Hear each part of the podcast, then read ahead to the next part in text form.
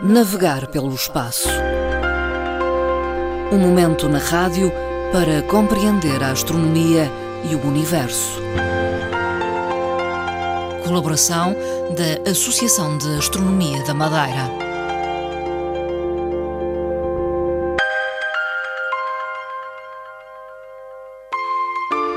Emissões Navegar pelo Espaço, uma nota inicial para referir que passamos a transmitir eh, esta rubrica na Antena 1 Madeira às sextas-feiras, depois eh, das notícias das quatro da tarde.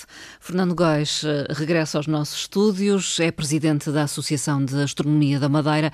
Boa tarde, Fernando Góis. Ora, boa tarde, Dona Marta e caros ouvintes deste programa. Hoje o tema principal uh, tem a ver com o telescópio James Webb, que será lançado no dia 22 de dezembro, portanto é uma data muito próxima. Serão os novos olhos do universo, uh, Fernando Góis. Sem dúvida. A importância deste tema uh, é acresce a tudo aquilo que a astronomia nos pode oferecer.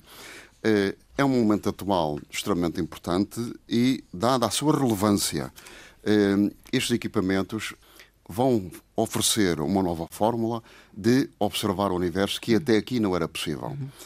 Enquanto o Hubble, que, enfim, há cerca de 30 anos, foi lançado e depois do seu lançamento trouxe alguns problemas que os astrónomos tiveram que resolver de uma forma enfim, muito rápida, para que se pudesse observar as primeiras imagens, e nós sabemos isso, o Hubble informava de um problema que era astigmatismo. Tinha astigmatismo e a miopia.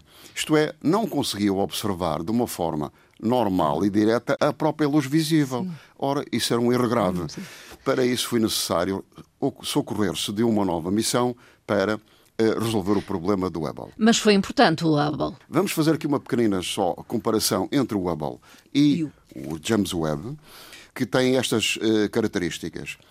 O Hubble deu-nos a conhecer todos os objetos de, através da luz visível, isto é, todas as questões que foram captadas pelo Hubble, as galáxias, a formação das estrelas, a formação das próprias e o comportamento das próprias galáxias em si. Como é que elas se aglomeravam?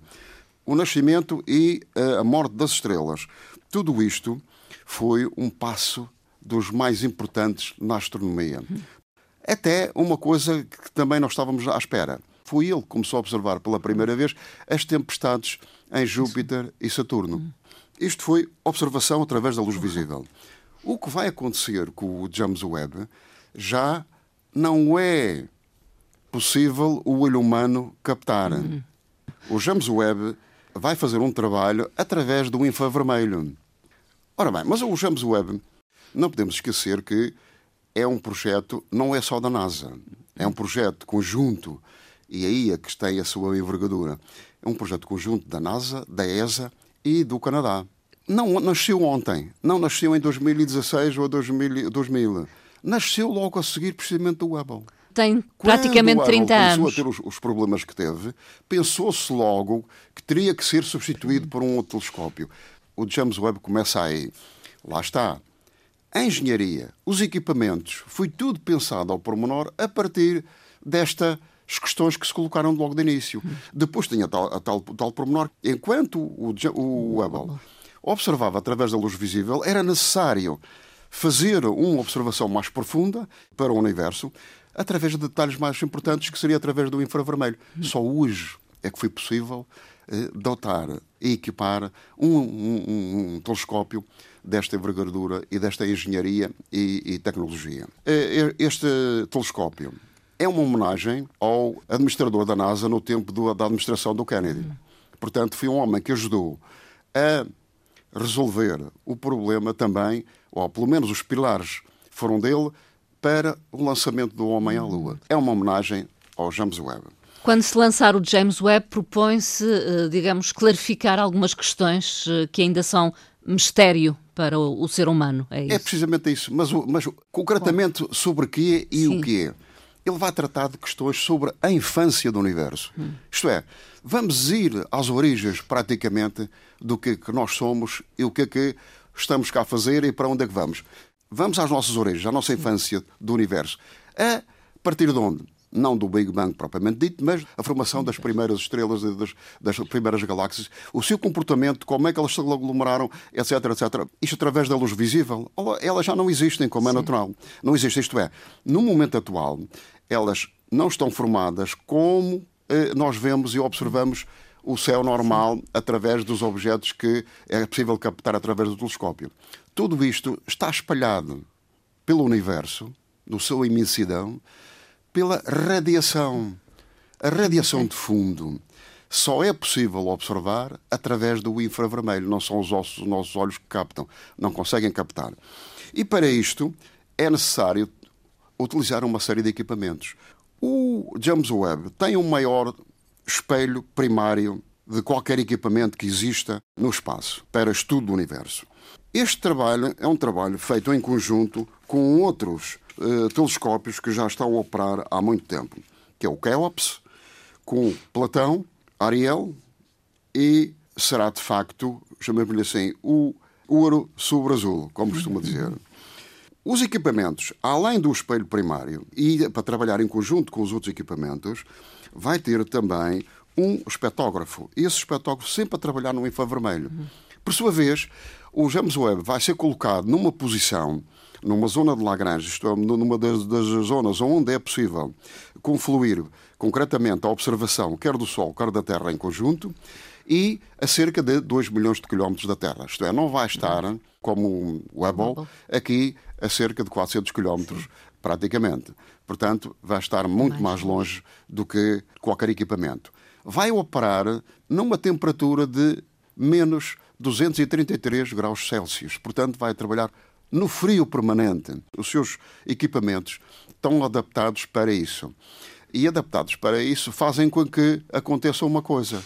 O trabalho a estas temperaturas negativas vai dotar o, todos os equipamentos a que não haja qualquer ruído, qualquer interferência. Sim. Portanto, um equipamento que trabalha a temperaturas negativas é suscetível de libertar e limpar todo o ruído que exista e as imagens que venham daí é possível vê-las de uma forma quase original. Por sua vez, as observações serão estudadas de uma forma muito pormenorizada através do infravermelho e nesse infravermelho é possível detectar, através do, do espectroscópio que ele tem, todos os fotões mais antigos que circulavam e circulam ainda pelo universo hum. através dessa radiação de fundo. Os fotões são os elementos essenciais da luz e de a composição, depois, por sua vez, dos, dos objetos que compõem o universo. Observar os elementos, hum.